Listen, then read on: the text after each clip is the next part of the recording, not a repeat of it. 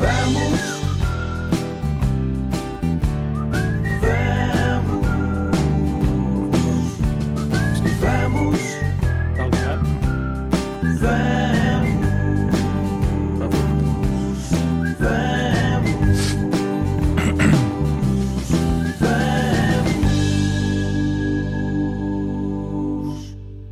E vamos para mais um episódio deste nosso caminho do Vamos.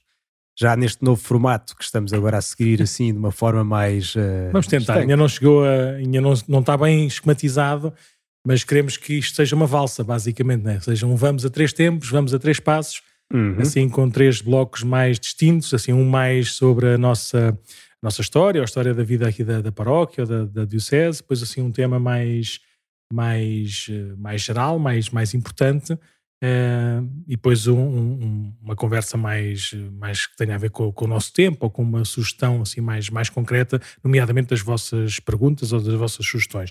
Vai ser assim Uhum. uma conversa que depois não tem princípio nem meio nem fim, assim tentamos fazer assim estes três tempos mais, mais, Uhum. mais claros, mais específicos, com um tom de voz diferente. Se calhar podemos arranjar depois aqui um, um fundo em que diga claramente que estamos no passo um, dois ou três. Sim. Mas e, pronto, mas e a isso- música que eventualmente também vamos ter Sim, para gravar assim em cada momento. Vamos ver. É a valsa, a valsa tem três tempos. É um, dois, Eu, três. sabes que eu Um, dois, sou um três, dançarino três. profissional, mas pronto, mas deve ser. Ah. É, é, agora que estou-me a lembrar que no, no colégio tínhamos aulas de valsa e era. Não me digas Um, que dançavam uns três. com os outros. Ou era para dançar com, com as meninas do instituto.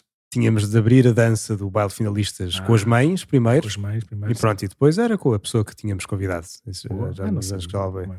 Nessa altura já estava no seminário, por isso não havia baile de finalistas. Tínhamos um professor que ia lá ensinar-nos, esteve assim, pá, umas duas ou três noites em que lá aprendemos a valsa. É melhor não imaginar a cena, está descansado. Mas bem, então como é que tem Ponto sido a sua um. semana, pá, Nuno? Ponto número um. Ponto número... A minha semana, não sei. Eu esta semana, nós estamos a gravar assim um bocadinho, mais ou menos no dia concreto, no dia habitual. Costumamos gravar à terça-feira, aqui com os meninos da catequese a correrem e fazerem barulho aqui ao nosso lado. Uhum. Um, mas pronto, mas ho- hoje estou nos, nos preparativos finais, porque amanhã parto para, para a Guiné-Bissau Uhum. Com, com uma comitiva, somos três, já de valsa, né? somos três, a irmos, vamos à Guiné- à Guiné-Bissau eh, em, em, em- missão das Jornadas Mundiais da Juventude.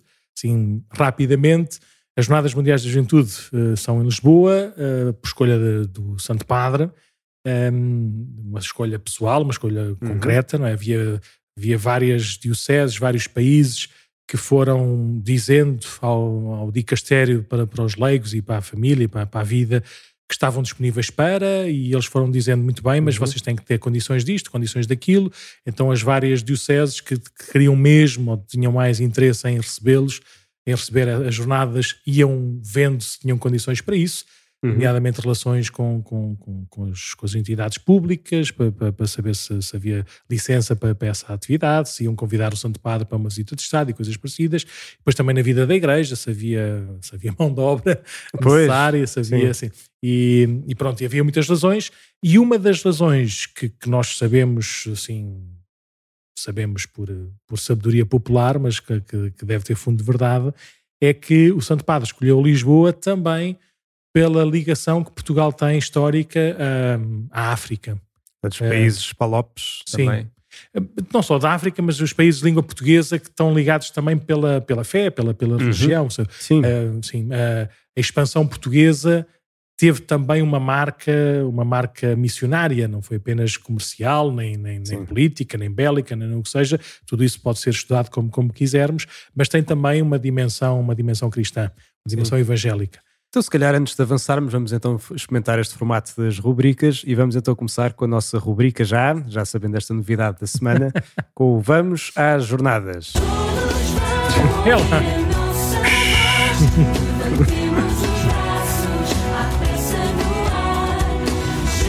Não pode ser muito tempo.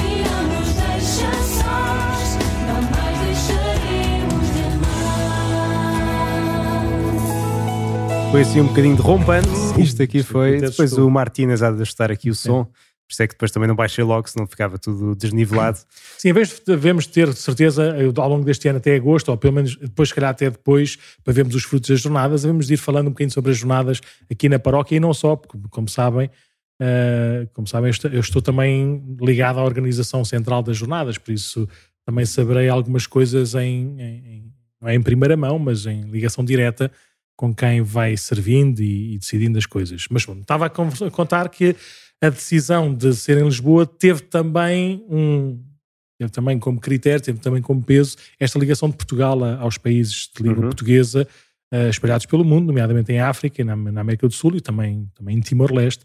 Um, e por isso, nestes últimos, neste último mês, ligada ao dia, dia Nacional, ao Dia Internacional da Juventude, que coincidiu com o Domingo de Cristo Rei, uh, o, o, Dom Américo, que é o, que é o bispo assim, mais executivo na organização das jornadas, uh, dispôs-se a ir visitar todos estes países e fazer um uhum. convite uhum. mais pessoal e mais direto aos jovens destes, destes países a participarem nas jornadas, mas, mas era basicamente impossível. Se fosse, são, são, quê? são sete países, contando com o Brasil, uhum. um, eram no mínimo né, dois meses ou perto de dois meses nisto. No Brasil foi mais do que uma semana, porque o país é também um bocadinho maior.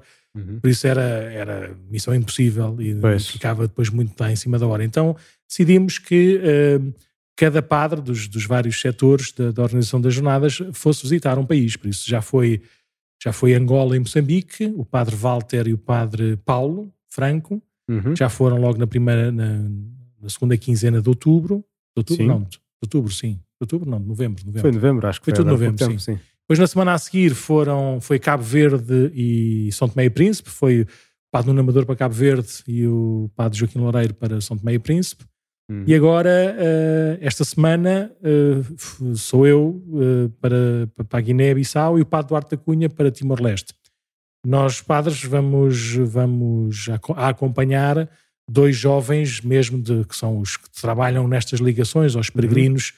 destes países de língua portuguesa, também para criar, as que já estão criadas, mas para para ter esta relação mais, ainda mais pessoal, ainda Saber mais quem próxima. é que são o rosto com quem vão falar Sim. depois. Eles têm falado sempre Sim. por telemóvel, por mail, por essas coisas todas, mas agora também o facto de estarmos lá, de conhecermos, é um bocadinho também de fazermos este, este convite mais pessoal, mais, mais, uhum. mais prático, a dizermos que as Jornadas Mundiais de Juventude também são mundiais e também são cá em Portugal por causa da presença deles, por causa da, uhum. da existência de da Igreja também nestes, neste, nestes países. Por isso é um bocadinho essa, essa visita, não é de charme, mas é uma visita, uma visita pastoral, pessoal, não é? próxima uhum. com, estes, com estes irmãos nossos. Eu, eu sei melhor, entre aspas, não é? eu sei, preocupei-me mais nesta visita particular à Guiné-Bissau. Não é? Uhum. Guiné-Bissau é, é, destes países todos, o Timor também não, não tenho bem a certeza, mas claramente da África é o único país que não é, que não é culturalmente sim. ou maioritariamente cristão. Mas que não estava a dizer há pouco que até o fim de semana deles é sexta e sábado, não é? Não, Pelo menos na, na organização da nossa, da no, dos nossos serviços, sim. No, as atividades de fim de semana vai ser sexta e sábado. Domingo iremos à missa e temos um dia também de já de, ação de graças e das últimas visitas que a gente possa fazer, né? mas pronto, mas é um mas é um país maioritariamente muçulmano ou animista, nas, com as religiões naturais né? das, das, várias. Das várias não é tribos, mas nem castas, mas das várias das várias uhum. não sei, das várias nações, das várias das várias famílias lá na, na Guiné.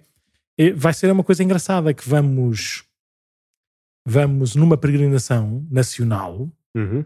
a, a, a Cacheu que é uma, não sei se é uma cidade, se é uma vila, um lugar a norte de Bissau, que foi onde se construiu a primeira igreja na Guiné. Por isso uh, sinaliza a entrada de, de, Cristo, a entrada da igreja naquela, na, terra, naquela terra. Por isso é uma, é uma peregrinação nacional que não é necessariamente, pelo que eu percebi depois também de alguns comentários lá dos padres que nos recebem, que nos, que nos vão acompanhando nisto, não é só uma, uma, uma celebração de igreja, seja, não é uma coisa só só para os mais beatos ou para os mais. É uma premiação nacional, é cultural quase. Por isso há, há, há, gente, há pessoas que não são, não são cristãs, aquelas que nós chamamos uhum. praticantes, não é?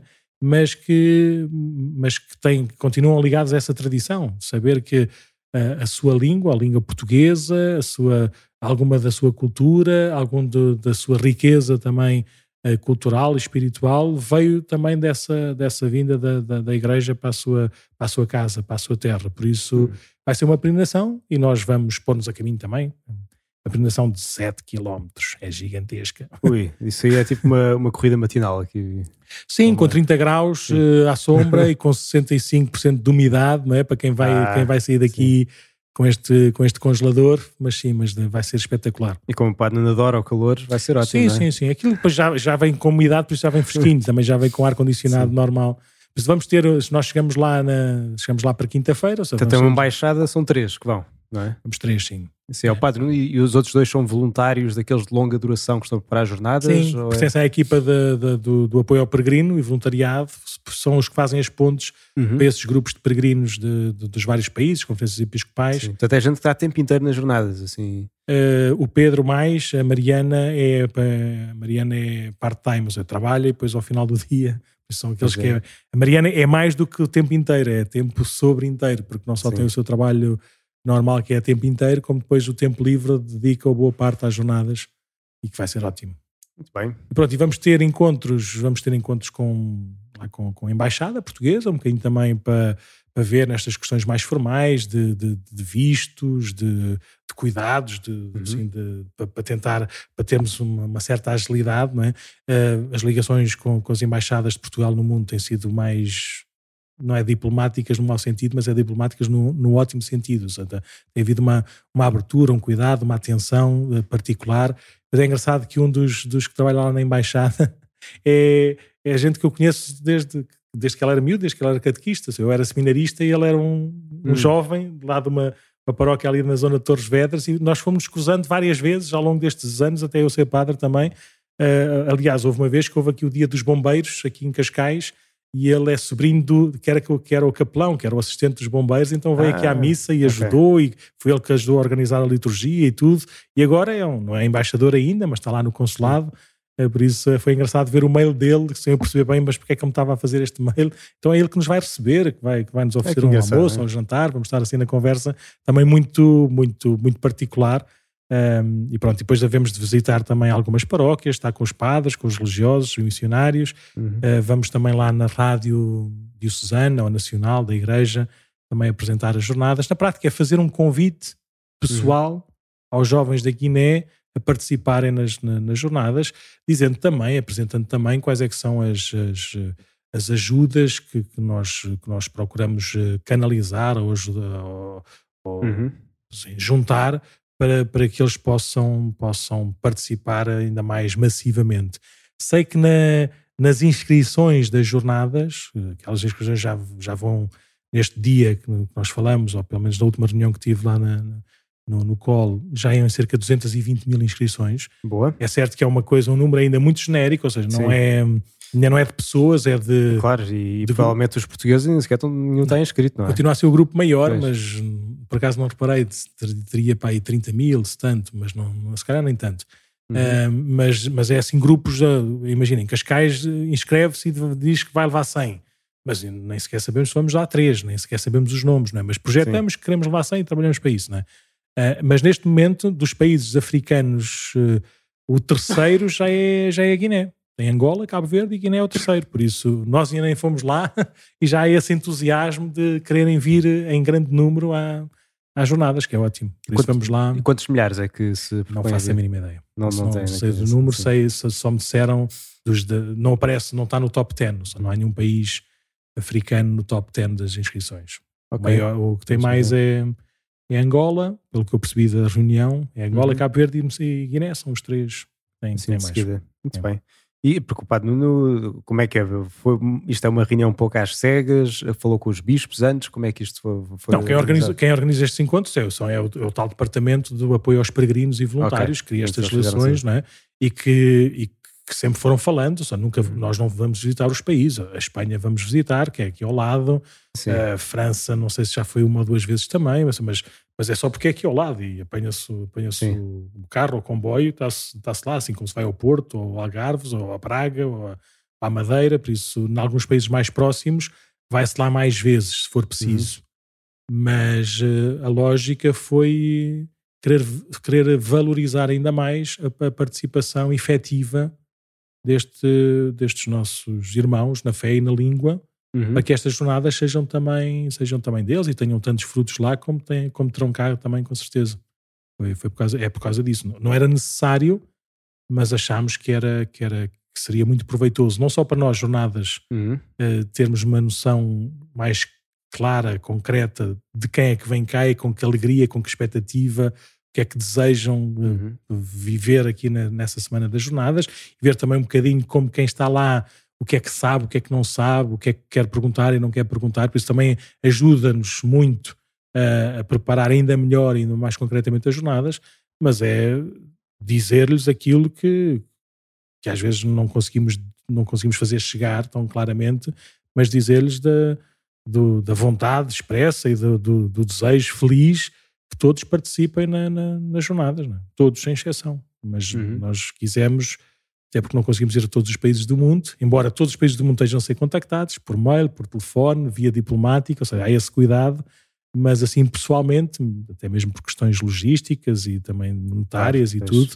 uh, não podemos não podemos ir a todos os lados, por isso fazemos assim algumas escolhas e escolhemos os países de língua portuguesa, mas podíamos, havia outra das hipóteses, era ir, a, ir à nossa diáspora, né? ir, uhum. ir aos países onde os portugueses também estão, podíamos ir a, aos Estados Unidos, ao Canadá, à Venezuela, à Suíça, à França, a todos os há, há portugueses espalhados pelo mundo inteiro, não é? mas podíamos escolher assim algumas comunidades maiores, mas não temos, não temos, não temos meios, não, é? não temos tempo, não é? Por enquanto não é uhum. não, não é essa a prioridade, sim. Não é essa a prioridade, embora fosse pensado também haver uma, uma linha de, de visita e de convite aos uhum. portugueses espalhados pelo, pelo mundo. Esperemos que mesmo sem esta visita pessoal, que, que pelos canais da igreja, não é? pela, claro, pela vontade própria, uhum eles tenham um grande desejo de vir a Portugal, não é? à sua terra natal ou à terra natal uhum. dos seus pais ou dos seus avós, uh, para fazer este encontro de, de igreja junto, junto, claro. junto do Santo Padre com jovens do mundo inteiro. Muito bem, então vai a Guiné, vai então este santuário, ou, é, é santuário ou é só uma igreja? É uma igreja, igreja, a igreja de Cacheu. 7 km de peregrinação saímos até a igreja de, de Cacheu? Saímos de... não é Coto, Saímos assim de uma terra também com um nome bonito, 7 km abaixo, ao uhum. sul, uhum. e depois é um caminho de, de 7 km até, ao, até à igreja de Cacheu, que, que, eu já vi nas imagens, é uma igreja, uma igreja bonita, assim pequenina, assim, uhum. junto a um rio grande. Uhum. Um, e pronto, e depois fazemos lá a vigília à noite, nessa uhum. sexta-feira, e depois no sábado é assim a grande celebração de, de lá dessa, dessa chegada da igreja uh, ou do Evangelho à, à, à Guiné. Uhum. Um, pronto, essa é a celebração festiva durante o sábado a manhã toda. E depois, a seguir ao almoço, voltamos para, voltamos para Pissal e pronto. Uhum. E depois no domingo temos uma coisa mais eclesial, com a missa na Sé, talvez, ou numa das uhum. igrejas lá com, com, com, mais gente, e depois visitar alguns, alguns sítios também para conhecermos a realidade de Bissau. E depois vimos na segunda-feira de manhãzinha. Estamos cá, em princípio, à hora do almoço. Uhum. na quinta-feira é o dia de, assim, de trabalho, por assim dizer, em que nós vamos ter esses vários encontros né, com as autoridades e com, e com os responsáveis de, das igrejas ou de, da rádio também, fazer assim um bocadinho esse, esse, esse encontro para que depois, já que não estamos lá muito tempo, para depois a partir deles aquilo continuar a espalhar-se é, por todas as comunidades e por todos os, os jovens. Uhum. E depois sábado e domingo, sexta e sábado Cacheu, domingo uh, Bissau, igreja, celebrações e estar com as pessoas que estão, que estão, que estão nas missas. Muito bem. Está motivado? Expectativa em alta? Espetacular, estou desejosíssimo. Aquilo foi uma coisa engraçada que foi, um, foi conversa do WhatsApp entre, entre, os, entre os padres, né, dos padres assim do colo. Uh, temos assim um grupo que não, não tem nada que ser muito ativo, mas de vez em quando assim conversas de padres a gente tem nas, neste, neste grupo do WhatsApp mas eu não vou muitas vezes ao telemóvel ver notícias ou ver, ver, uhum. ver as mensagens. Então foi num domingo à noite e quando cheguei a ver, era do género, só falta o Nuno responder. Uh, somos dois Nunos, eu ainda pensei, calma aí, pode ser o outro, hum. mas eu também ainda não respondi, se calhar sou eu. E afinal era? Afinal era eu, por isso fui o último a responder e já estava tudo tratado, já estava tudo organizado. Quem é que ia a um sítio, quem é que ia a outro, quem é que já tinha ido aqui, quem é que já tinha ido acolá. E pronto, eu fiquei mesmo como um dom, como um dom de Deus, poder ir à Guiné-Bissau, de onde, de onde é natural o padre Quintino, uhum. que é meu colega de curso, é meu meu companheiro de seminário a vida toda, ou seja, andámos oito anos no seminário juntos, no mesmo, no mesmo ano, somos muito amigos. Um, e depois também aqui em Cascais, em 2010, talvez, 2011, já não tenho bem a certeza, esteve cá um ano pastoral inteiro o padre António Ambona, que também é natural da Guiné, da diocese de Bafatá, da diocese mais interior de, de Bissau, uhum. e, e, que por isso também tem, tenho uma ligação também assim mais pastoral de todas as histórias, tanto o Padre Quintino como o Padre António me iam contando da, do que uhum. era a uhum. Guiné, do que era a Igreja da Guiné, do que eram as paróquias e por isso há uma ligação indireta. E agora vou ter a oportunidade de, de visitar, mesmo que seja assim só num fim de semana grande, mas uhum. de, a oportunidade de visitar a Guiné-Bissau, estou bem contente, sim. Muito bem, então olha, vamos rezar por essa viagem para que dê frutos. Também tínhamos cá muitos guineenses, se Deus quiser, em agosto. Se Deus quiser. E, e bem, então vamos, ficamos então a rezar pelo, pelo Padre Nuno e, e, vamos então a caminho das jornadas também com estes encontros que vão preparando aquilo que é, que é depois o grande evento em agosto. Muito então, bem, tu, e vamos agora uma segunda parte, não? Vamos. Vamos, vamos quê? Vamos por aí? Vamos por aí, ainda não temos música, pero vamos por aí. Podemos inventar agora aqui um qualquer, não sei o que é que sai daqui, vamos lá experimentar. Vamos lá ver qual é que é essa, não tem música ah, nenhuma. Ah, não teve porque eu não pus o som. Ah. Não, este não funciona. Não. Não. Não? Mas pronto, mas por, por enquanto pode funcionar isso. Pronto. Pronto. Já dizemos que fez. Vamos por aí.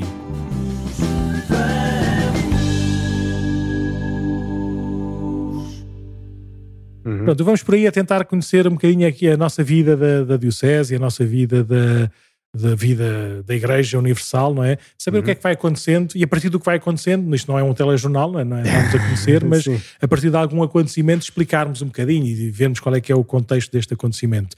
E uhum. pronto, o padre, o padre Mendo teve a oportunidade de, de ir, até porque eles são amigos e próximos, não é? Foi uhum. às ordenações de diáconos de três ordinandos da Diocese? Foram só esses três? Sim, tivemos três ordinandos, novos diáconos. Eu ainda andei com todos eles no seminário, portanto, como ainda sou. E foi no primeiro domingo do Advento, como é normal. Tu foste ordenado em que dia? Lembras-te? Dia 1 de dezembro. É, é, fácil porque é o dia da independência. Não, não é por. Uh, da restauração da independência. Não, não é sinal nenhum, porque de facto Boa. eu gostei de estar no seminário, mas de facto é o dia da restauração da independência. Eu não tenho a certeza se foi dia 1 ou se foi dia 2, mas eu também fui assim. Eu vou sempre ver Sim. ao telemóvel, ver qual é que é, foi o domingo em 2001, por isso já te vou dizer. Mas pronto, no primeiro domingo do Advento, normalmente os seminaristas que estão em preparação para, sermos, para serem ordenados padres, normalmente Sim. na Diocese de Lisboa, a data mais comum, mais habitual para a ordenação de diácono é no primeiro domingo do Advento. Exatamente. Então, então explica-me lá, primeiro, quem é que são estes três diáconos, explica-me lá o que é que é isto de ser diácono, qual é que é a diferença entre uhum. diáconos permanentes, diáconos... Diz assim rapidamente o que é que é esta... Sim. Então... Uh... Que eu vou saber em que dia é que foi ordenado diácono. Entretanto, então são três novos diáconos que já estão assim na fase final da sua formação sacerdotal, portanto eles estão no seminário normal uh, e a preparar-se para ser padres, se Deus quiser, também a discernir e a perceber. Agora já é um pouco mais definitivo, porque... Fui ordenado no dia 2 de dezembro de 2001. 2 de dezembro, pronto. Estes foram no dia 27, portanto no, neste domingo passou. E quem é que são? É o Hélio Soares, que vem da paróquia de Monte Abrão, uh, é natural de Angola, se não me engano, acho que chegou a nascer em Angola, depois veio para cá. E depois é o Nuno Vicente, que é da paróquia de São João das Lampas, isto é tudo informação pública que podem ver depois nas entrevistas que fizeram antes deles serem ordenados nos jornais do Patriarcado, na Voz da Verdade e outros. Nuno Vicente foi batizado já mais tarde e vem aqui de São João das Lâmpadas, das Lampas, não é? e, e trabalhou numa farmácia também muitos Ele, anos. O Padre diz de lâmpadas porque nós sempre na brincadeira dizemos lâmpadas e depois como é um nome que a gente não diz muitas vezes, então na nossa memória lá anterior está aquelas histórias que a gente diz na brincadeira. Por isso a gente nunca deve brincar com as palavras, porque senão depois sai a brincadeira em vez da palavra certa. Pois. São João das Lampas. As Lampas. E o Miguel Teixeira Duarte, que é de Oeiras, e por acaso ainda estudei com ele na Católica Gestão, se não me engano. Acho que eu estava a sair da Católica, ele estava a entrar, portanto ainda tivemos ali uma, um, eh, um período em comum. E que pronto, foram agora ordenados diáconos depois de seis anos do seminário, acho eu. Uh, portanto, este já é o sexto, é o sete, já é o sétimo ano Sexto, de seminário. mais um de propedêutico, sim. sim. Portanto, este é o sétimo ano de seminário. E pronto, como é que eles chegaram a ser diáconos? Ou, ou melhor, se calhar é melhor dizer antes o que é que é um diácono. Sim. Que, lembro no domingo disse, olha, vamos rezar então por, por, eh, pelos novos diáconos que os vão ser ordenados, isto na missa das 11 e um quarto, que é normalmente tem as crianças da catequese. E depois eu pensei, mas espera, estes não fazem ideia o que é que é um diácono. Pois olha, vocês não sabem o que é que é um diácono, mas depois vão perguntar à catequista no final o que é que é um diácono, porque agora não tenho tempo para explicar. Não é? então vou explicar agora o que é que é um diácono. Diácono então, de facto, é uma ordem sagrada, não é? Portanto, Sim. que vem até na Sagrada Escritura, que há aquela passagem em que, uh, no fundo, os apóstolos estavam-se a dar conta que não tinham uh, tempo para tudo, não é? Era preciso tomar conta das viúvas, que havia um grupo grande de viúvas, era preciso servir às mesas, era preciso pregar a palavra de Deus. Então escolheram sete homens, uh, que, entre eles, para serem, no fundo, para no fundo continuarem também aquilo que era o ministério deles, mais naquilo que dizia respeito ao serviço. Portanto, foram escolhidos sete diáconos. A palavra diácono em grego significa isso mesmo, significa ministro, significa servo, né? Sim. Por isso não era, não era um título, não era um não era já um nome, assim, um cargo, Sim. mas era uma função normal. E depois, com, o, com a vida da igreja, essa missão normal transformou-se numa, num ministério de facto. Não é? Numa... Sim. Sim. E então Mas, foi... biblicamente, onde aparecem os diáconos, não é os diáconos que são ordenados hoje. É onde começou foi numa função Sim. de colaborar com os apóstolos, com os bispos, uhum. naquilo que era a missão normal dos, dos ordenados, daqueles que tinham, tinham o uhum. Espírito uhum. Santo para continuar a missão de, de, Jesus. E foi assim que começou, mas depois, entretanto, com a estrutura da igreja, com o crescimento da igreja, hoje, também, sim. sim. hoje e é engraçado que depois que em Roma, primeiro escolheram sete, não é? E em Roma manteve-se essa tradição de ter sempre sete diáconos, que eram aqueles que tratavam da bolsa, não é? Do dinheiro, das coisas da, da igreja. Hum. E tinham assim, eram os conselheiros próximos do Papa e tinham, até, até bastante tarde, tinham assim uma função muito especial. E às vezes até eram mais poderosos do que os padres e os bispos. Sim, porque... nós temos os, os diáconos, o São Lourenço, o São Sim. Vicente, que normalmente eram os, eram os números uns a seguir aos bispos ou ao Papa, não é? De, no governo da Diocese. Poderosos no sentido de serviço, claro. É? Serviço, seja, serviam e, portanto, tinham, tinham, mais, tinham mais responsabilidades. Sim, sim responsabilidades grandes, mais do que os padres, se calhar, depois da altura. Sim. E, e pronto, portanto, um diácono é isso, é, é alguém que serve. Um, hoje em dia, de facto, o diácono é isso, é, e é importante que seja a base do sacerdócio, porque o sacerdócio é serviço. E, portanto, não é por acaso que também há. Tam, claro, isto aqui é o que, o que é o que Nosso Senhor quer, mas de facto a base para ser sacerdote é ser diácono, é servir. E, e é o primeiro grau do sacramento da ordem, não é? Temos sete sacramentos. No sacramento da ordem temos primeiro ser diácono, depois ser padre, portanto o que nós somos, o padre Nunião, e depois bispo, portanto que é o terceiro grau do sacramento da ordem. Portanto isto é o primeiro grau desse sacramento. Uhum. Que há homens casados que também o recebem. Portanto, se, por exemplo, aqui na paróquia, nas paróquias vizinhas de Alcavidez e do Estoril, cá em Cascais não temos, existem diáconos permanentes são homens casados que receberam esse grau de sacramento da ordem, que não é ser sacerdote, portanto não celebra missa, não houve confissões, nem, pode, nem uns com a unção dos, do, dos doentes, um, mas no fundo, pronto, também é, está ao serviço assim, da comunidade. Sim, rapidamente, sem entrar em muitos detalhes teológicos nem nada disso. Ou seja, é, esses diáconos permanentes, como o nome diz, ficam diáconos a vida toda, não é? Sim. Os outros diáconos que são ordenados em vista ao sacerdócio normalmente são, ficam, ficam um ano no máximo, às vezes podem ficar dois anos diáconos antes de serem ordenados padres. É o caso destes três, portanto, sim. do Miguel, e do nosso Nuno, caso também, Miguel, foste ordenado nosso. diácono dia 1, um, de ordenado diácono dia 2. E portanto fomos, e somos ainda diáconos, não é? Até... Sim, não deixamos de ser, mas foi, foi assumida essa missão de diácono também na, na, na missão uhum. sacerdotal ou presbiteral. Sim, portanto isto é um diácono, não é? Portanto é o diácono que eles são, se Deus quiser, agora em julho, acho que é no dia 2, acho que já tem data e tudo, vão de ser ordenados então uh, sacerdotes. E agora, se calhar perguntamos, então, que é, até agora o que é, que é, que foi, não é? O que é que são assim os passos que deram até ser, eh, até ser diácono? Sim. Sim, é fácil, é, assim, só para distinguir, como tu já disseste, existem os graus uh, das or da ordem as ordens maiores, se quisermos, Sim. o grau do sacramento da ordem, uhum. que é o diácono, que é o primeiro, e depois o presbiterado, que é o segundo para aqueles que continuam, não é? Não uhum. são diáconos permanentes, e depois para alguns escolhidos, uh, o, o, último grau do sacramento da ordem, que é o grau do episcopado, serem bispos. Mas depois existem também as chamadas ordens menores, que antigamente havia mais, uhum. mas neste momento, no processo né, da, da, da vida e da formação sacerdotal, há basicamente duas ordens, duas ordens menores que eles, que eles também recebem como instituição. Uhum. Mas eh, se quiseres, está aqui a passar também em nota de rodapé para quem nos está a ver, mas podes dizer claramente quais é que são, quais é que são os passos últimos, né? Uma pessoa entra no seminário, eh, faz a formação, no princípio do seminário é muito de, de discernimento vocacional, ou seja, de ver pela vida comunitária, pelo acompanhamento espiritual, ver se, se há sinais de vocação ou não e se, uhum. se a uhum. resposta tem sido tem sido efetiva, clara, livre, saudável, não é? Se, uhum. se nós a olhar com o coração e com os olhos, vemos se há vocação ou não há vocação. E depois a, nos últimos anos da formação sacerdotal, há essa caminhada mais efetiva, não é? Também no uhum. serviço à igreja, com três passos, basicamente. E queres Sim. explicar quais é são esses três passos? Sim, uh, isto uh, no tempo do Padre eu acho que era diferente, mas a forma como é agora é, primeiro somos admitidos às ordens sagradas. Nós, nós é sempre igual, os, os, anos é que são diferentes, mas pronto. Não, a ordem das coisas, ou seja, não... É sim, também. No seu tempo não eram admitidos às ordens sagradas, só no ah, final só no do final, processo sim. depois.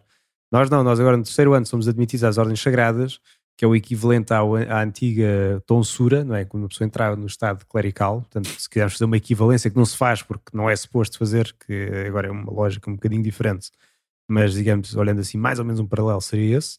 A lógica é mais no acompanhamento pessoal no seminário, ou seja, a, a, a, atitude não só do seminarista, como depois também da, da vida, da vida uhum. pastoral, difere um bocadinho. Ou seja, eu não neste momento eu já, já há ali uma escolha da igreja, já há ali uma eleição, por isso a resposta nossa já é uma resposta, se calhar, mais, mais consequente, ou seja, mais. Então vá, vamos partir do princípio que isto é mesmo assim. Que, uhum. que eu tenho vocação para ser padre, por isso Sim. já estou admitido às ordens chacas, agora a minha resposta, a minha resposta consciente há de ser só o não, porque por natureza já há de ser o sim, ou seja, já, já, já tem uma postura diferente do, do, do, do, seminarista a partir do momento em que é admitida às ordens sacras. Por isso uhum. é que, uhum. se calhar, nós, no meu tempo, e antes do meu tempo, nós fazíamos isso mesmo só no final, já depois das, das outras instituições, fazíamos isso só mesmo lá em, perto da, sim. sim no, no, princípio do ano, no princípio Pronto. do ano, antes de. Ou seja, na prática era quando, quando começava o processo uhum. o diaconado que fazíamos a, admissão às ordens sacras. Pois, só para dar um bocadinho de contexto, que isto foi reformado depois do Concílio Vaticano II. Portanto, teve assim um tempo em que estava-se mais ou menos a ver qual é que era a, a ordem mais certa para fazer isto. Mas eu, eu, eu acho que está muito bem assim. Aliás, porque ajuda a que as coisas não sejam todas. Nós, nós de repente, tínhamos sete anos de seminário, seminaristas iguais uhum. aos outros, tranquilos. Sim. Havia ali uma certa divisão nos primeiros dois ou três do seminário de Almada, depois passávamos uhum. para os uhum. Olivais, mas depois de repente chegávamos ali, em 2001, 2002, ali em sete meses ou oito meses, era tudo. Uhum. Era, era acólito, era admitido às ordens chacras, era diácono, era padre, ou seja, e não era nada, ou seja, nunca, nunca, nunca Nunca tinha vivido isso. Nunca antes, tinha não? vivido esses, esses passos, uhum. mas foram bons. Não, não, eu não quero, ser, não quero ser nada disto. Eu queria ser, ser padre, como é óbvio, não é? Mas, claro. Mas acho que assim, como está agora, então desculpa, explica lá. Primeiro, no, acho que é no Sim, final do terceiro. Agora é, é a meio do terceiro, ou no início, aliás, era no, no início, era a admissão às horas sagradas. Depois havia uma instituição, que isso já era algo mais, ou seja, admitir horas sagradas, era os padres estão de acordo, a pessoa quer dar esse passo, dá-se o passo, pronto. Depois, o leitorado era um, é um passo já que é já uma instituição. Portanto, o bispo já escolhe formalmente aquele como leitor e tem um ritual próprio. Sim. E que para dar esse passo já tem, digamos, um bocadinho de. Uh, não é investigação à vida prévia, mas, mas ao é. mesmo tempo é. é. é. assim, no fundo. As dois. é dois aquilo que se chama. Faz-se um processo no patriarcado, uh, onde se pede uma data de informações aos sítios onde a pessoa morou, onde a pessoa viveu trabalhou, onde trabalhou, onde até os pais nasceram e foram batizados Sim. e tudo mais. Sim, o processo do, o primeiro processo das instituições, o primeiro processo do sacramento, o leitor e o diácono, são os processos mais latos, mais abrangentes, sim. mais, mais latos, sim. E portanto fazem uma recolha de informação, anuncia-se nas missas que vai estar, está, está a decorrer o processo, não sei o quê, se alguém sabe de alguma coisa que o torna menos digno nesta função, vou dizer, ao pároco ou então diretamente ao patriarcado, Normalmente também entre aqueles que são mais próximos são escolhidos dois em segredo, que nunca se diz, não é? Dois ou, acho que são dois ou três, dois, não sei. Não, é segredo. Não se pode dizer, vá. Em que. O máximo que uh, sabemos é se fomos nós, mais nada. Diante de, de, uma, de, uma, das pessoas que está responsável e primeiro jura eh, na Bíblia, não é? Com a mão na Bíblia a dizer que de facto vai dizer a verdade. então, porque isso aí é. Está bem, está bem, está bem, sim. Isso, e no mais não posso dizer, vá. Não, tá bem. Pronto, tem de jurar dizer que está a dizer a verdade e depois é feito perguntas a saber se a pessoa de facto é idónea e para ter um Sim. bocadinho de informação. E claro que diante de uma, uma, uma, situação dessas, uma pessoa diz a verdade e, e tem de dizer em consciência sim, as coisas, facto, mesmo se for o melhor amigo sim. do mundo, perceber sim, As é... respostas são, são sobretudo objetivas, ou seja, depois quem faz o juízo é quem está a avaliar, não é? Não somos claro, não são é no final sempre. Seja, na prática o que fazem são perguntas objetivas, diga-me lá, vou inventar perguntas, mas é de género, quantos irmãos têm? Uhum. Eu sei e digo, são três ou são quatro, ou seja, não, não é uma resposta. Então diga lá, ele dá-se bem com os irmãos, é o melhor irmão, é o melhor. Não sei, isso não aparece, isso depois é, são perguntas que eles fazem a seguir, por isso essas respostas são sobretudo Uhum. quantitativas e claro que também depois há umas abertas assim também de opinião mais de quem conhece por dentro e tudo, mas, mas Sim. pronto, mas normalmente o processo corre bem, os processos correm bem. Pronto. Isto é o que se chama então o processo. As proclamas, que está aqui este chavão, que é aquilo que se anuncia nas missas, não é? Se alguém está um bocado a dizer. É, É proclamar a toda a gente se, se alguém sabe alguma coisa. É aquela coisa do filme do casamento. Alguém tem alguma coisa contra, diga Sim. agora ou calce para sempre. É assim, mais ou menos. E que o casamento também as tem, não é? Portanto, se alguém Sim. souber alguma coisa que se, vai, se alguém se vai casar Mas não no dia acaso- do casamento. É antes do casamento que a gente faz. Nos Estados Unidos é que fazem no dia do casamento, aqui faz nos meses anteriores. Sim. E pronto. E, e depois, é de facto, depois quando é aprovado o processo, então é ordenado. É sempre um bocadinho, um- não é um stress, mas eh, pelo menos quando não sei como é que era no Padre Nuno, mas nós só sabíamos para aí na semana se íamos ser ordenados ou não. Sim, às vezes era quase no dia. Nós tínhamos que Sim. fazer os convites e as coisas todas e não sei, não sei o que mais. Nós fazíamos um bocadinho a... Fazíamos, fazíamos Com confiança, com olha, confiança, esperemos que sim. daqui corra bem. Sim, sim, Sim. sim. Eu, no meu tempo de seminário, não Uhum. me lembro, não me lembro de nenhum correr mal. Houve, houve um ali que, que, que a votação não foi totalmente positiva, não foi negativa, mas houve ali assim, umas certas reservas do género para, Uhum. para, para atrasar aquilo mais uns meses e mais não sei o quê, mas não, não aconteceu nada de especial. Sim. Mas não no meu ano, ou seja, no, no meu tempo de seminário, ou seja, no tempo em que eu fui seminarista e padre de seminário, Uhum. por isso foram bem 10 anos Sim, ou 12, por isso, mas tirando isso, normalmente nunca acontece. não é? sim. Quando, quando, o, quando o, o seminarista se propõe, normalmente também já é em diálogo com o seminário, com o diretor Sim, já espiritual. não por é assim um passo em sim, falso. É um passo já conjunto, normalmente não há stresses.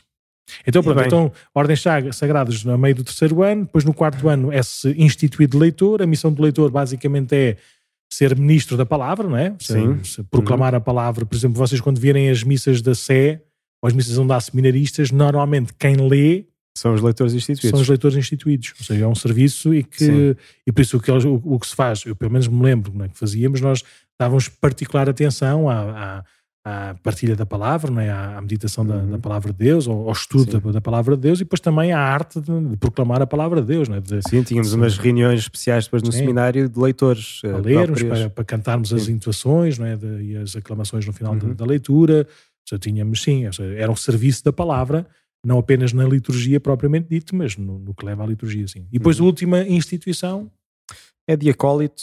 eh, Acólito. Isto dos anos é tudo relativo, porque depois pode haver de acordo com o caminho de cada um, é um bocadinho mais cedo, Sim, ou um é- bocadinho mais tarde.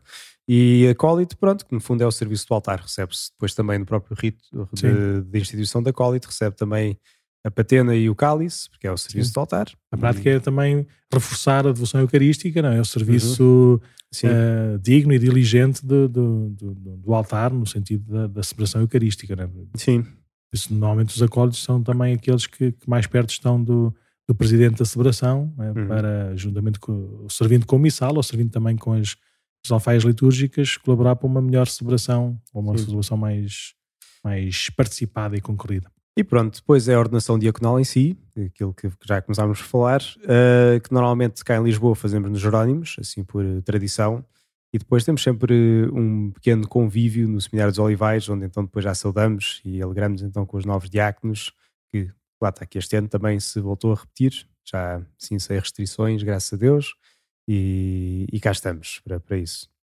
E bem, e foi assim então este fim de semana, para, Os três diáconos para rezarmos então pelo Hélio, pelo Nuno e pelo Miguel. E eles já estão em paróquias também a fazer esta parte, este estágio pastoral, não é? de colaborar de uma forma mais habitual no, no Sim. serviço da, da igreja. E depois, quando forem ordenados padres, estão disponíveis para o que o bispo diocesano precisar e quiser. Uhum.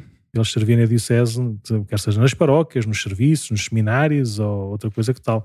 Onde quer que seja, exatamente. Então vá, vamos ao terceiro passo da dança, da valsa. E vamos que hoje temos de ser mais objetivos no tempo, porque eh, Estamos a aprender. estamos a aprender. Então, ehm, vamos aprendendo então. Vamos lá por aqui uma música de transição. Que... Não, esta saiu um bocado mal. Eh, pronto, depois no futuro há de correr melhor. Eh, então, vamos aprendendo. O que é que tínhamos pensado de hoje apresentar? Que começámos, entretanto, o Advento, não é? Já falámos disto um pouco no, no último episódio. E uma das figuras que nos vai acompanhar ao longo de todo o Advento é Isaías. E então, íamos apresentar um pouco a figura de Isaías, não é? Quem é que é este Isaías? Eh, porque vamos ver agora nas missas de semana e ao domingo também, acho eu, se não me engano, vamos sempre ouvir Isaías, as profecias de Isaías. Uhum. Então, quem é que era Isaías? Quem é que era Isaías Padmendo? Então era alguém, era um profeta, não é? Isaías, filho de Amós. Filho de Amós.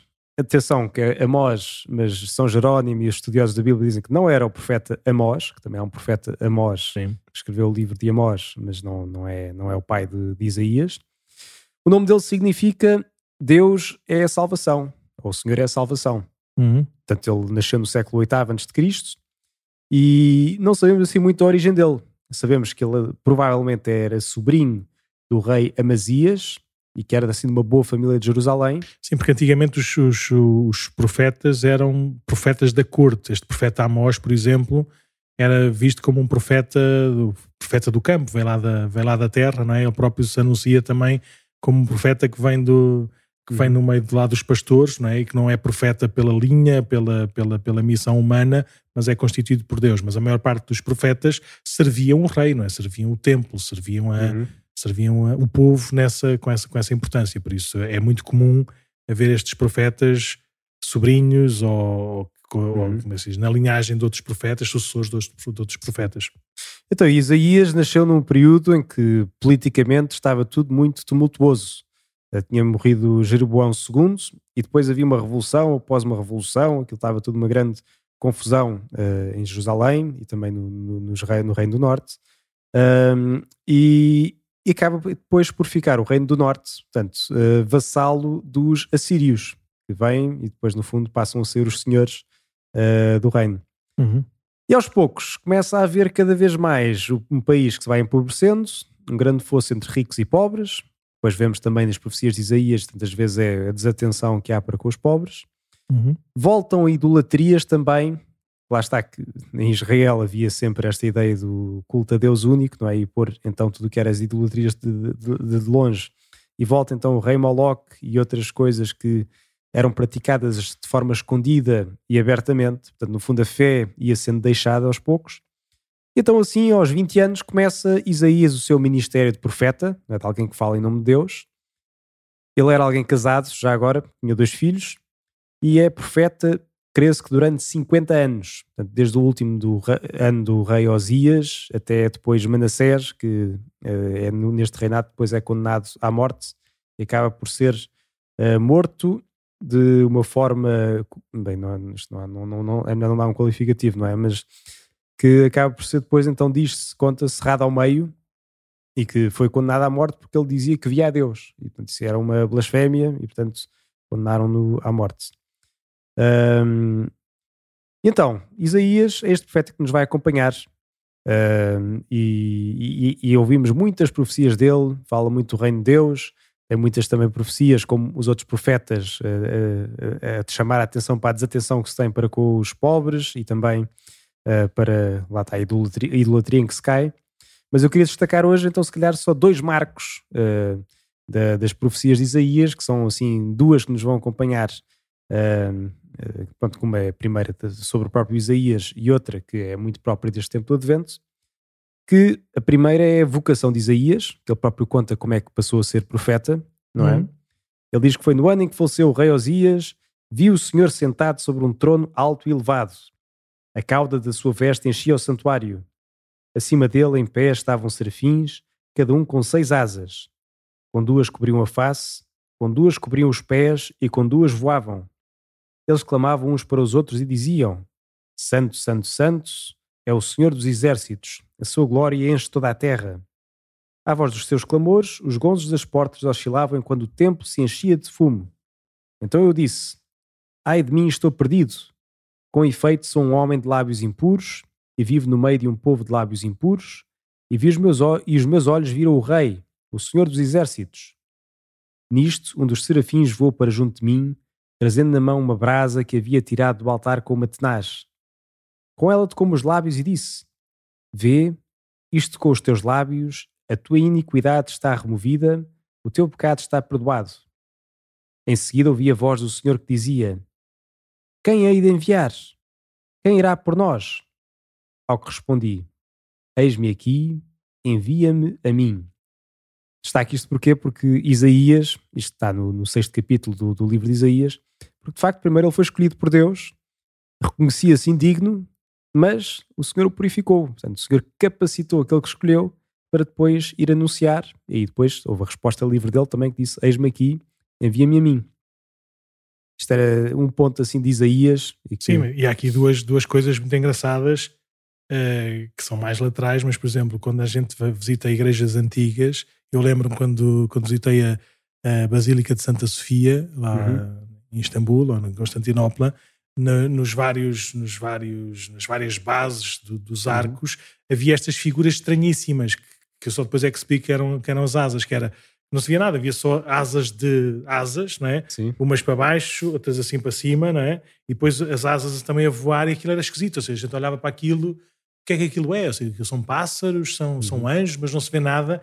E está aqui a, está aqui a descrição de, de, de Isaías do céu, não é? Que são que estes serafins que tinham as asas a cobrir o rosto e os pés, não é? Uhum. Isso são quatro, quatro asas a cobrir-se totalmente e depois as duas a, duas a, duas a voar. Isso, quando virem na, na, na, na, iconografia antiga esses, esses desenhos, para nós não nos, não nos dizem nada, está aqui a descrição do próprio profeta Isaías. E depois, a outra, a outra coisa que tem a ver com a, com a, igreja, com a missa, não é? Este santo, santo, santo é o Senhor Deus dos exércitos, uhum. é, é, é, também o cântico que nós aclamamos quando, uhum. quando vemos, quando, quando, quando, nos apresentamos, não é? De, da glória, da glória de, uhum. de Deus, que é, que é Cristo crucificado e ressuscitado, também nós aclamamos como os, como os anjos e os arcanjos, é. e esta o primeiro sítio da Sagrada Escritura onde aparece este, este cântico, este hino de louvor, é no profeta Isaías. Por isso, é. nós, não apenas na iconografia cristã, como também na oração cristã, vamos buscar logo aqui desde o primeiro capítulo do profeta Isaías. Por isso, além dessa coisa mais, mais completa e mais importante que tu, tu referiste e sublinhaste, eu gostava também de, de dar este, este traço assim lateral. Depois, queria só destacar também esta que é talvez a profecia mais citada de Isaías, que é aquela em que ele diz que, depois de falar com o rei, que diz para ele pedir um sinal, e o rei diz: Não quero pedir um sinal, porque já tinha decidido aquilo que queria fazer, independentemente daquilo que fosse a vontade de Deus. E, e depois Isaías diz-lhe: Pois sabem que o Senhor mesmo vos dará um sinal. Eis que a jovem, a virgem conceberá e dará à luz um filho, e pôr-lhe-á o nome de Immanuel. Portanto, a virgem conceberá e dará à luz um filho, e pôr-lhe-á o nome de Immanuel no fundo, é, é, uma profecia que sempre foi lida também ao longo dos padres da Igreja, como depois, sobretudo em Santo Ireneu e noutros santos, também apontando então para Nossa Senhora, que depois de onde nasceu Jesus. Mas bem, não vamos falar sobre isso, que estaria muita conversa. Sim. São só assim duas. Depois o livro de Isaías em si tem assim dois grandes blocos tem aquilo que se chama o primeiro Isaías e o segundo Isaías, que têm géneros próprios, portanto vê-se quando sim, se lê que é uns, diferente. Sim, e há uns que já começam a ler o tripto Isaías também já. Sim, a fazer mais diferenças. Porque a lógica, a lógica posso, posso falar só mais um.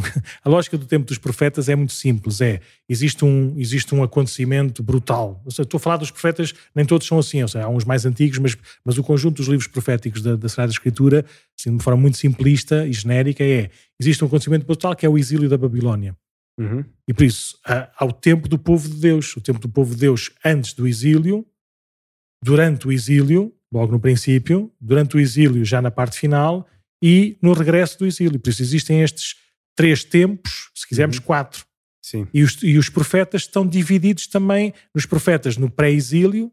Na prática, assim, o tom é: meninos, não se põe a pau, isto vai, vai correr mal para nós. É? Uhum. E, e, depois os durante, profetas do, durante o exílio, no princípio, a dizer: Eu não vos disse, então, uhum. nós, nós voltámos contra Deus, então agora temos o que merecemos. Né? E depois existe o, os outros, já do, no, durante o exílio, no final, a dizer: uh, Deus, Deus é bom, Deus não se esquece de nós. É aqui no profeta Isaías que aparece aquela, aquele argumento extraordinário: Pode uma mãe esquecer-se do seu filho? Uhum. Mesmo que isso acontecesse, Deus não se esquece de nós. É. E depois o, e depois os profetas do pós-exílio a dizer: pronto, agora a gente já não vai, já não vai errar outra vez. É. O livro do profeta Isaías é um livro que acompanha todos estes momentos, por isso é que há estes, por isso é que existem os exegetas dizem que podem ser vários, vários, vários autores ou podem ser vários tempos do mesmo, do mesmo autor, da mesma escola profética, mas clara os, os, os tons do, da profecia é diferente porque a vida do povo Sim. também é diferente. Bem, depois vale, portanto, Isaías, depois agora quando forem ouvindo na missa, vale a pena ler assim também por si, se os padres da igreja diziam que era uh, o maior dos profetas literários pela, pelas imagens que usava, por toda a, toda a grandeza também que, que, mostrava. Muitos são depois usados no Apocalipse, não é? as, as mesmas imagens depois voltam para o, para o Apocalipse, portanto vale a pena então agora aproveitarmos neste tempo de Advento o profeta Isaías. Por último, acabámos então esta rubrica do Vamos Aprendendo e o Pato Nuno traz-nos uma sugestão para esta semana. Não é bem uma, uma sugestão, mas quando, quando, quando encontraste esta, esta conversa do, do profeta e do, da profecia de, de Isaías, eu lembrei-me um bocadinho da. Queres, queres apagar? Já está. Pronto. Era uma das, uma das coisas que eu, que eu me lembrei foi. Uh, nós às vezes não damos muita atenção às profecias. Uhum. Uh, uma coisa é nós, uh, nós termos alguém que nós reconhecemos. Imaginem, uma conversa que não tem nada a ver com isto. O Cristiano Ronaldo é o melhor jogador do mundo, ponto. E é espetacular, é um facto. A gente olhou, viu, marcou não sei quantos golos, fez não sei o que mais, e vamos ser campeões do mundo porque ele vai marcar golos todos os jogos. Pronto, imaginemos isso. É uma coisa completamente diferente. Eu, eu, Padre Nuno, há seis anos atrás, ou há dez anos atrás, há 40 anos atrás, quando o Cristiano Ronaldo ainda não existia, eu dizer, atenção que vai nascer um, vai nascer um jogador da bola, Uhum. que vai fazer com que nós sejamos campeões da Europa e campeões do mundo. Uhum. Seja, Que é completamente diferente. Uma coisa é a gente ler um facto que aconteceu. Outra coisa é eu preparar e anunciar, anunciar um facto que aconteceu. Uhum. A história da igreja, a história da, da salvação, eh, é diferente de boas outras histórias religiosas, porque também tem esta dimensão profética. Ou seja, Deus prepara a vinda do seu filho. E por isso anuncia, eh, prepara, corrige, para que quando a vinda dele acontecer, possam, o seu povo possa reconhecê-lo e recebê-lo. Por isso, Ok. não é do género. Cristo apareceu aqui ao caso, foi um profeta espetacular, foi tão bom, tão bom, tão bom, tão bom, tão bom, tão bom, que eu próprio lhe vou dar o catálogo de ser filho de Deus. Não. Uhum. Ah. Existe a profecia também neste sentido, que Deus acompanha, está sempre presente antes, durante e depois, e eh, vai preparando, vai anunciando essa, essa, vinda do, essa vinda do Messias. Estou a falar então das Em relação profecias. desta profecia, no outro Sim. dia estive a ver um. eh, Alguém me mandou e estive a ver assim uma coisa, eu não percebo nada. Na prática é olhar para as profecias com leis matemáticas. Olhar para as Uhum. profecias e ver qual é que é a probabilidade das profecias que estão no Antigo Testamento em relação a Jesus, em relação ao Filho do Homem, ou em relação ao Filho de Deus, o Filho de David, em relação ao Messias esperado, a ver qual é que é a probabilidade de todas elas se realizarem na mesma pessoa. Uhum. E, e pronto, eu, eu vou, vou dizer apenas o nome, o Peter Stoner, de, que, que publicou um livro não é, de, do Science Speaks, A Ciência Fala, não é? Eh, de 1963, em que, em que usa essas leis da matemática, da probabilidade, para tentar perceber qual é que é a probabilidade disto de facto acontecer. é? Às vezes é. E ele, e ele matemático, disse que era. eh, que era 1 em cada 10 elevado a 17. Por isso, na prática, é 10 com 17 números, com 17 zeros. Eu não sei dizer qual é que é o número de, mas é por 3, 6, 9, 12, eh, 15, 17 zeros e depois por 1 a seguir. Eh, Digam lá qual é, que é esse, qual é que é esse número. Isso era a probabilidade de serem oito das profecias se realizarem na mesma, na mesma pessoa. Eh, o Stoner eh, considerou apenas 48 profecias do Antigo Testamento. Há quem diga que são, são cerca de 300, se quisermos ser mais, mais, mais genéricos, mais, mais o que seja. Mas dessas 48 profecias, a probabilidade era 10 elevado a 157. Por isso é pôr um 1, depois pôr 157 zeros. Não é? Ele, na prática, calculou isso de uma forma não de matemática de zeros, mas de uma forma assim mais, calhar, mais visual e disse, eh, imaginem o que é que é pegarmos em moedinhas pequenininhas e cobrirmos todo o estado do Texas, que eu não sei quantos quilómetros é que são, mas acho que é maior que Portugal, não é? Muito maior, sim. Maior que a Península Ibérica, Uhum. Maior que são o estado do Texas, podem ver depois no, no mapa, não é? Um estado grande, plano, não é? Eh, em que cobriram durante com, com uma altura de cerca de 70 centímetros, cobrir todo o estado com essas pequenas moedas. E dizer eh, a uma pessoa aleatória, dizer, olha, todas estas moedas são tuas, se à primeira disseres onde é que está a moeda assinalada, a moeda pintada de branco. Assim, não sais daqui, daqui dizes que a moeda está na, na, na rua tal, na esquina tal, na fila, no grau eh, 59 centímetros do, do chão. É essa a probabilidade de todas as, as profecias se concretizarem na mesma, na mesma pessoa. Uau. E aconteceu. Por isso, é uma, é uma coisa, eu, não, eu não, sei, não sei matemática, por isso eu não sei explicar estas coisas. Depois, se calhar, aqui no, no, na descrição a gente pode pôr assim alguns, alguns links, mas facilmente põe probabilidades de, das profecias do Antigo Testamento, Peter Stoner, e vem melhor esses, esses estudos matemáticos. Uhum. Uh, mas é como que a matemática também nos poder eh, fazer essa reação como que tu fizeste agora. Uau, uhum. isto aqui não é o acaso. Isto é aqui sim. não é uma grande sorte, isto aqui não é. Isto aqui é, só pode ser mesmo, só pode ser mesmo, só pode ser mesmo Deus.